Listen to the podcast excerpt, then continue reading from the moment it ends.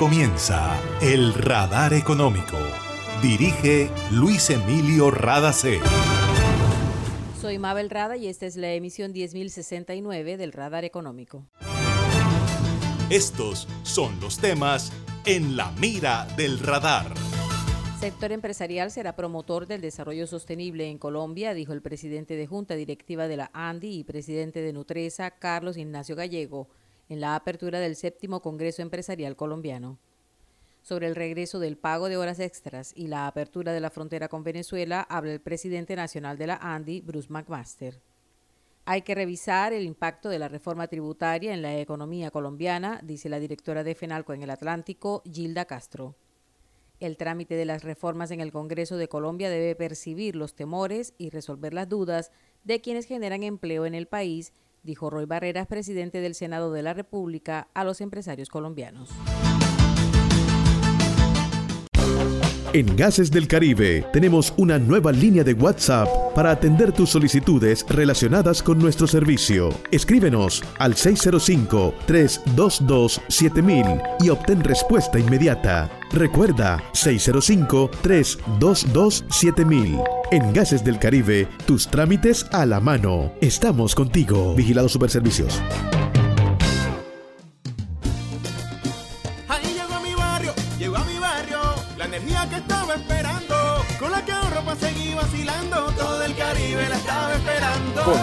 con la energía que transformará tu barrio. Proyectos que mejorarán la calidad del servicio y te permitirán tener el control de tu consumo. Y sí a la energía que cambiará tu vida sin costo alguno. Y yo soy puntual con aire, me acompaña noche y día, porque con aire disfruto la vida.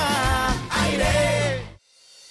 Nuestra energía nos inspira a generar actos responsables con la sociedad, la tierra y el medio ambiente. Estamos evolucionando. Somos GESELCA, energía que hace bien. Está escuchando El Radar Económico. Reducir los horarios de trabajo, volver al pago de horas extras nocturnas a partir de las 6 de la tarde y en general ofrecer mejores condiciones laborales son hasta ahora las propuestas que tiene el gobierno colombiano, según explicó la ministra de Trabajo y Seguridad Social, Gloria Inés Ramírez.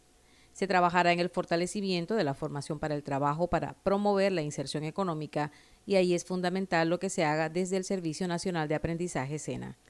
El actual gobierno ya tuvo un primer acercamiento con la oficina de la Organización Internacional del Trabajo para los países andinos y coincidieron en la importancia de tomar medidas para la generación de ingresos que contribuyan con la productividad y recuperación de los territorios. Eso se lograría a través del estímulo al empleo, la asociatividad y el emprendimiento sostenible en condiciones dignas y de trabajo decente. Y precisamente sobre el anuncio de horas extras hecha por la ministra de Trabajo de Colombia, habló Bruce McMaster, presidente nacional de la ANDI, en el marco del séptimo Congreso Empresarial Colombiano que realiza el gremio en Cartagena. Las horas extras, eh, como todas las medidas, hay que medirlas exactamente en términos de cuál es el impacto que tienen sobre el empleo y el impacto que tienen sobre las personas. Hay que tener mucho cuidado. En un mercado como el mercado laboral colombiano, donde el 50% de las personas están en la informalidad, claramente lo que hay es un incentivo muy grande para que en la medida en que aumentan los costos, eventualmente la gente se vaya a la informalidad o los empleadores no contraten en forma formal a los trabajadores, lo cual es muy malo para los trabajadores porque además tiene la característica especial de que no les da no les da cesantías, no aportan al sistema de salud, eventualmente no tienen cubrimiento, por ejemplo, eh, de estabilidad laboral y eso, por, ejemplo, eh, por supuesto, es un problema grande para los trabajadores. Entonces, ellos tienen que pensar muy bien, nuevamente, no todo lo que eventualmente suena bien o le suena bien a los ciudadanos es conveniente para los ciudadanos porque eventualmente la economía pues hay que estudiarla en detalle. McMaster también se refirió a la reapertura gradual de la frontera con Venezuela y su efecto en la economía del país. Creo que además será muy importante para todas las zonas fronterizas. Eh, de hecho, el, ustedes saben, el Táchira y la zona del norte de Santander son zonas que están completamente unidas, casi que conurbadas en algunos casos. Eh, lo que hay que buscar bien es que haya reglas muy, muy claras y yo, yo le diría que la regla, hay dos o tres reglas que nos preocupan. Está la regla, por supuesto, de, del tema económico en el sentido de, bueno, cómo se paga, qué se paga, cuándo se paga. Recuerde que la vez pasada nos quedaron debiendo algunas platas, nos quedaron debiendo inclusive el valor de algunas compañías que en un momento dado se expropiaron eh, por una parte. Y por otra parte, nosotros nos tenemos que asegurar como colombianos que ninguno de los dos países se vuelve refugio de delincuentes del otro país. Eso tenemos que asegurarlo y ese, acuerdo tienen que lograrlo y tienen que lograrlo relativamente pronto. No haría mucho sentido que tuviéramos una relación aparente, eh, aparentemente buena si efectivamente se mantiene la posibilidad de que los delincuentes se refugien en el otro país. Escucharon al presidente nacional de la ANDI, Bruce McMaster. Los últimos años han sido retadores para la economía colombiana porque a la pandemia se sumaron otros acontecimientos como la disrupción de las cadenas globales de abastecimiento, cambios dramáticos en los mercados laborales, altos niveles de inflación y nuevos conflictos armados. Así empezó su discurso Carlos Gallego, presidente de la Junta de Dirección General de la ANDI, durante la instalación del séptimo Congreso Empresarial Colombiano. Gallejo dijo que ese panorama dejó un aumento en los niveles de pobreza y situó a las economías en un entorno de mayor incertidumbre y volatilidad. Destacó que millones de empresarios colombianos en todos los rincones del país contribuyen con su gestión al desarrollo de Colombia. Estos son apartes de su intervención. Ese desarrollo dependerá de que también nos articulemos, nos comuniquemos y cooperemos en ese gran ecosistema que se llama Colombia. Que no quepa la menor duda, no hay desarrollo sin empresas.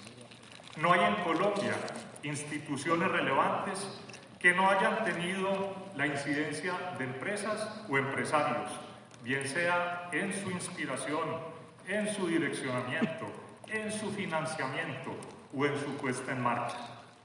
Los empresarios estamos llamados a profundizar nuestra incidencia social y a participar activamente en la construcción de lo público, con transparencia y buscando el bien común.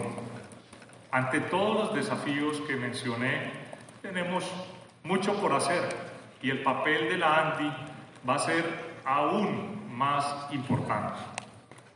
Nos corresponde fortalecer la comunidad empresarial con dimensión humana, ser más, ser mejores para servir y contribuir al progreso del país.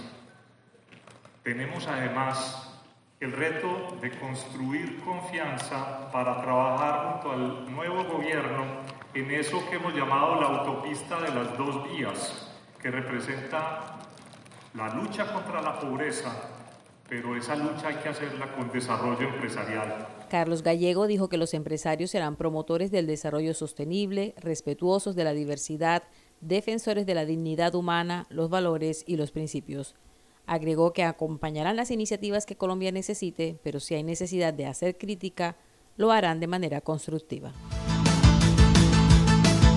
Para reportar escapes o emergencias de tu servicio de gases del Caribe, marca la línea 164 desde tu teléfono fijo o celular y recibe la mejor atención de nuestro personal calificado de manera oportuna y eficaz. Línea 164, disponible las 24 horas, los 365 días del año. También puedes marcar a la línea nacional 018000 91 Tu línea amiga 164 de Gases del Caribe. Estamos contigo. Vigilado Superservicios.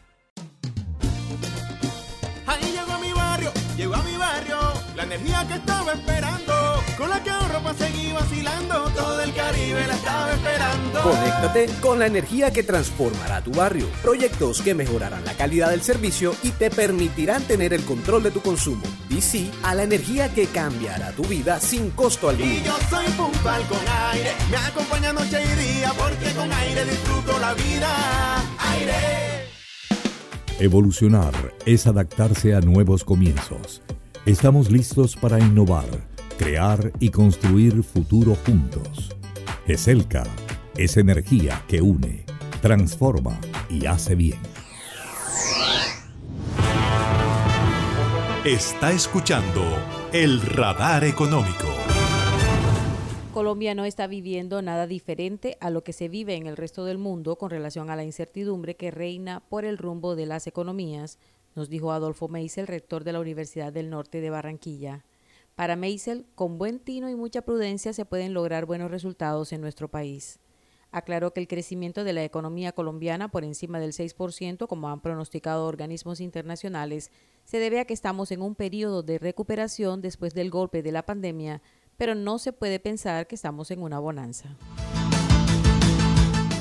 Y sobre el crecimiento de la economía y la necesidad de la reforma tributaria, Habló ante los empresarios colombianos el presidente del Senado de la República, Roy Barreras. Mantener el crecimiento de la economía y garantizar que podamos afrontar una brecha social, es decir, una sociedad sana en que el empresariado pueda crecer, pero también nuestras familias, las de los empresarios y las de todos los colombianos puedan vivir y trabajar en paz.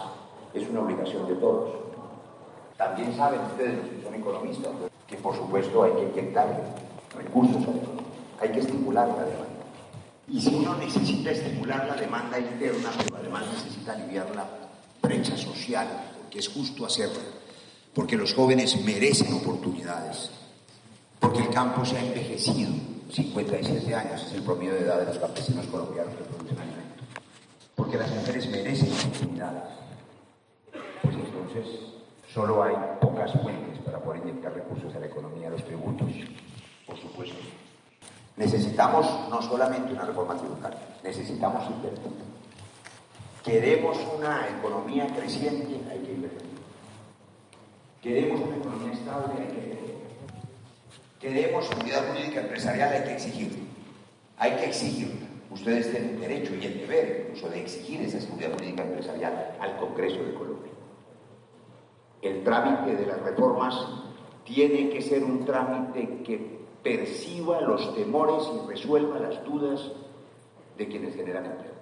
El presidente del Senado dijo que el empresariado colombiano necesita incentivos suficientes para acompañar y hacerse dueño de la transición productiva, pero es al Estado al que le corresponde decidir cuáles son las apuestas que son competitivas en el escenario global del siglo XXI. El gobierno colombiano radicó el proyecto de ley con el que aspira a cerrar la puerta al fracking y hasta el momento cuenta con respaldo en las bancadas del Congreso de la República. La ministra de Ambiente y Desarrollo Sostenible, Susana Muhammad, dijo que se busca fortalecer la protección del medio ambiente, la salud de esta generación y de las futuras. Escuchemos a la ministra. Es una apuesta que se hace por cuarta vez y es la primera vez en que esto se hace con apoyo del Gobierno Nacional. He firmado el proyecto de ley y vamos a trabajar arduamente para que sea una realidad, como lo prometimos en nuestro programa de gobierno.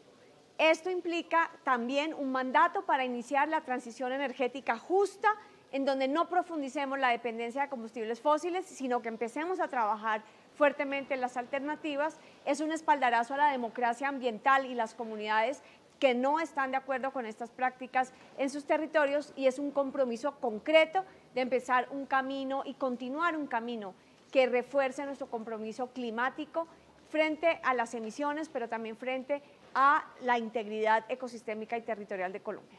Si el proyecto es aprobado en el Congreso, Colombia prohibiría la exploración y producción de hidrocarburos provenientes de yacimientos no convencionales, la suscripción, adición y otorgamiento de contratos, concesiones, licencias y permisos ambientales para esas explotaciones y el fracking. La Federación Nacional de Comerciantes FENALCO expresó hoy a través de su directora en el Atlántico, Gilda Castro, que entiende el propósito de la reforma tributaria presentada por el gobierno colombiano, teniendo en cuenta las finanzas del Estado, pero recomiendan que se haga en el marco de tres acciones fundamentales. La austeridad en el gasto, el adelgazamiento del Estado y la lucha contra la corrupción pensamos que se debe realizar un análisis integral de todos los artículos y no verlos por separado, porque si consideramos una reducción de las rentas exentas a personas naturales, como más impuesto a los salarios de personas naturales, más impuesto al patrimonio, más impuesto a las pensiones, estas normas pueden generar una limitación en la capacidad de ahorro, de inversión y de consumo. Adicionalmente, pues aquellos impuestos que se manejen en escala para grabar pues a los que a los que tienen más versus a los que tienen menos ingresos, es una escala que consideramos adecuada dentro de un concepto de equidad. Sin embargo, hay algunas propuestas que pensamos van a afectar directamente a clases populares como son el impuesto a las bebidas azucaradas y alimentos ultraprocesados, que será un impuesto directo al tendero. En Colombia hay 450 mil tiendas y el 65% se encuentran ubicados en estratos 1, 2 y 3. En general es una reforma que se debe analizar profundamente y de forma integral para analizar el impacto que puede tener en la economía. Era Gilda Castro, directora de FENALCO en el Atlántico. Y esto ha sido todo por hoy en el Radar Económico. Gracias por su sintonía.